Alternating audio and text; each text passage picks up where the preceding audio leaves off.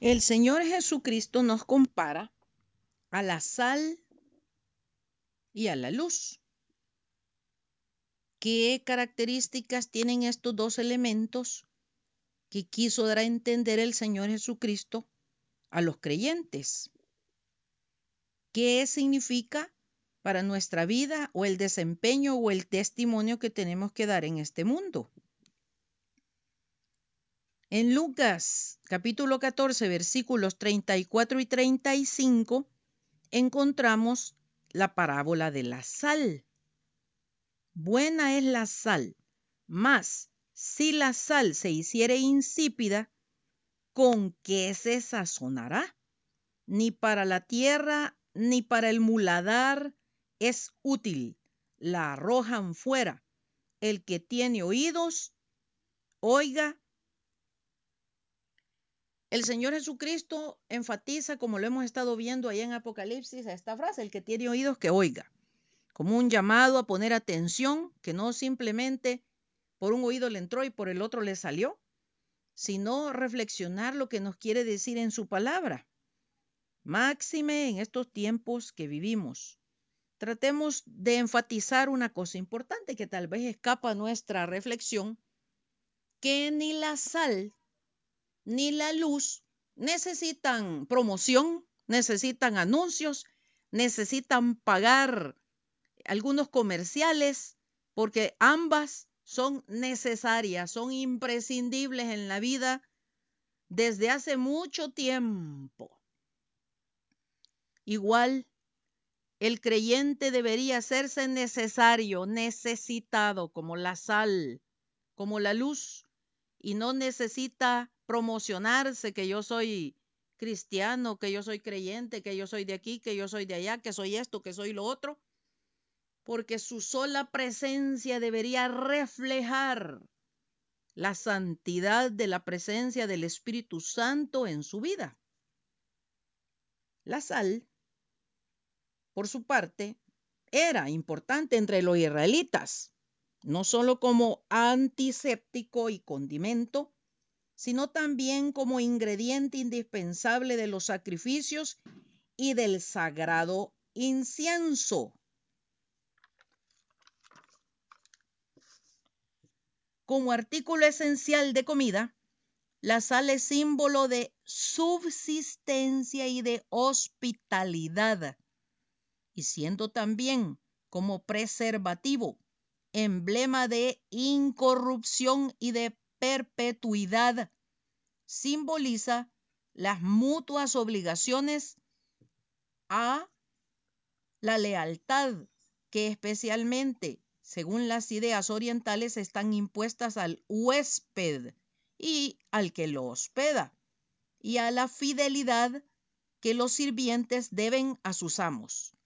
La sal simboliza asimismo la validez y la duración de un pacto. ¿No sabéis vosotros que Jehová, Dios de Israel, dio el reino a David sobre Israel para siempre, a él y a sus hijos bajo pacto de sal? Nos dice el segundo libro, libro de Crónicas, el capítulo 13, el versículo 5. Vosotros sois la sal de la tierra, pero si la sal se desvaneciere, ¿con qué será salada? No sirve más para nada sino para ser echada fuera y hollada por los hombres. Mateo 5, 13. Los hombres que viven según la voluntad de Dios son la sal de la tierra. La gracia divina o la verdadera sabiduría es la sal del carácter y del lenguaje de aquellos que dan testimonio de la presencia del Espíritu Santo en sus vidas. Si es posible, en cuanto dependa de vosotros, estad en paz con todos los hombres. Romanos 12, 18. Por lo demás, hermanos, tened gozo, perfeccionaos, consolaos, sed de un mismo sentir y vivir en paz, y el Dios de paz, de amor, estará con vosotros. Segunda Corintios 13, 11. Estos muchos y otros versículos nos señalan cómo la sal de la tierra al sazonar nuestra conducta con paz. Pero ¿qué tipo de paz y de dónde proviene? Por nada estéis afanosos si no sean conocidas vuestras peticiones delante de Dios en toda oración y ruego, con acción de gracias. Y la paz de Dios, que sobrepasa todo entendimiento, guardará vuestros corazones y vuestros pensamientos en Cristo Jesús. Filipenses 4, 6 y 7. Muchos estarán pensando que es más fácil decirlo que hacerlo. Precisamente este es el llamado que el Señor nos ha hecho, entrar por la puerta estrecha, al venir por un camino angosto, por el cual transitan muy pocos, solo los valientes y esforzados. El mundo entero clama por paz, pero la paz que el mundo da es engañosa y transitoria. El Señor Jesucristo lo dijo en Juan 14, 27. La paz os dejo, mi paz os doy. Yo no os la doy como el mundo la da. No se turbe vuestro corazón ni tenga miedo. Precisamente por esto somos comisionados, la sal de la tierra, para mostrar en nuestra forma de enfrentar las adversidades y la vida misma con esa paz que sobrepasa todo entendimiento de la gente que no conoce el amor de Dios y por esto viven afán y miedo del porvenir. Pero los que reconocemos al Señor como nuestro Salvador, nuestros pensamientos serán guardados en Cristo Jesús por medio de su Santo Espíritu. ¿Por qué es necesario que nuestra forma de pensar esté bajo el control total del Señor? Mateo 12, 34 al 37 dice, Generación de víboras, ¿cómo podéis hablar lo bueno siendo malos? Porque de la abundancia del corazón habla la boca. El hombre bueno del buen tesoro del corazón saca buenas cosas, y el hombre malo del mal tesoro saca malas cosas.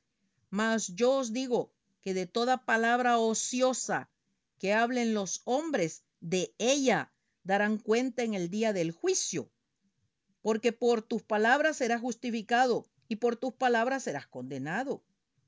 Lo que confesamos, eso recibimos. Ninguna palabra corrompida salga de vuestra boca, sino la que sea buena para la necesaria edificación, a fin de dar gracia a los oyentes. Efesios 4, 29. Y si invocáis por Padre aquel que sin acepción de persona juzga según la obra de cada uno, conducíos en temor todo el tiempo de vuestra peregrinación. Primera Pedro, versículo 17. Y dijo al hombre, he aquí que el temor del Señor es la sabiduría y el apartarse del mal la inteligencia. Job 28, 28. La sal importante en nuestros días, un ingrediente vital.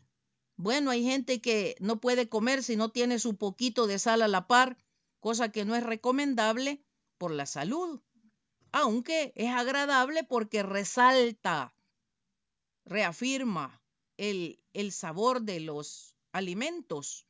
Igual nosotros tenemos que ser ese ingrediente necesitado ese ingrediente selecto para este mundo, un ingrediente primordial para sazonar, para resaltar nuestro, nuestro testimonio, no debe ir enfilado en darnos a conocer a nosotros, sino en dar a conocer a aquel que nos llamó de las tinieblas a su luz admirable.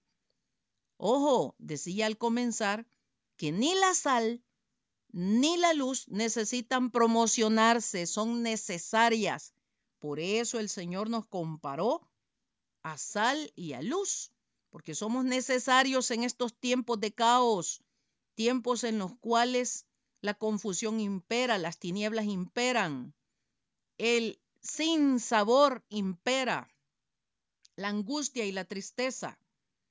Cobremos ánimo, hermanos, como creyentes de las promesas del Santo y seamos esa vasija de barro para honra de sus propósitos en este mundo. Dice el Señor que olvidemos nuestra vida, que tomemos nuestra cruz todos los días y le sigamos. Adelante es la orden del Señor. Bendiciones.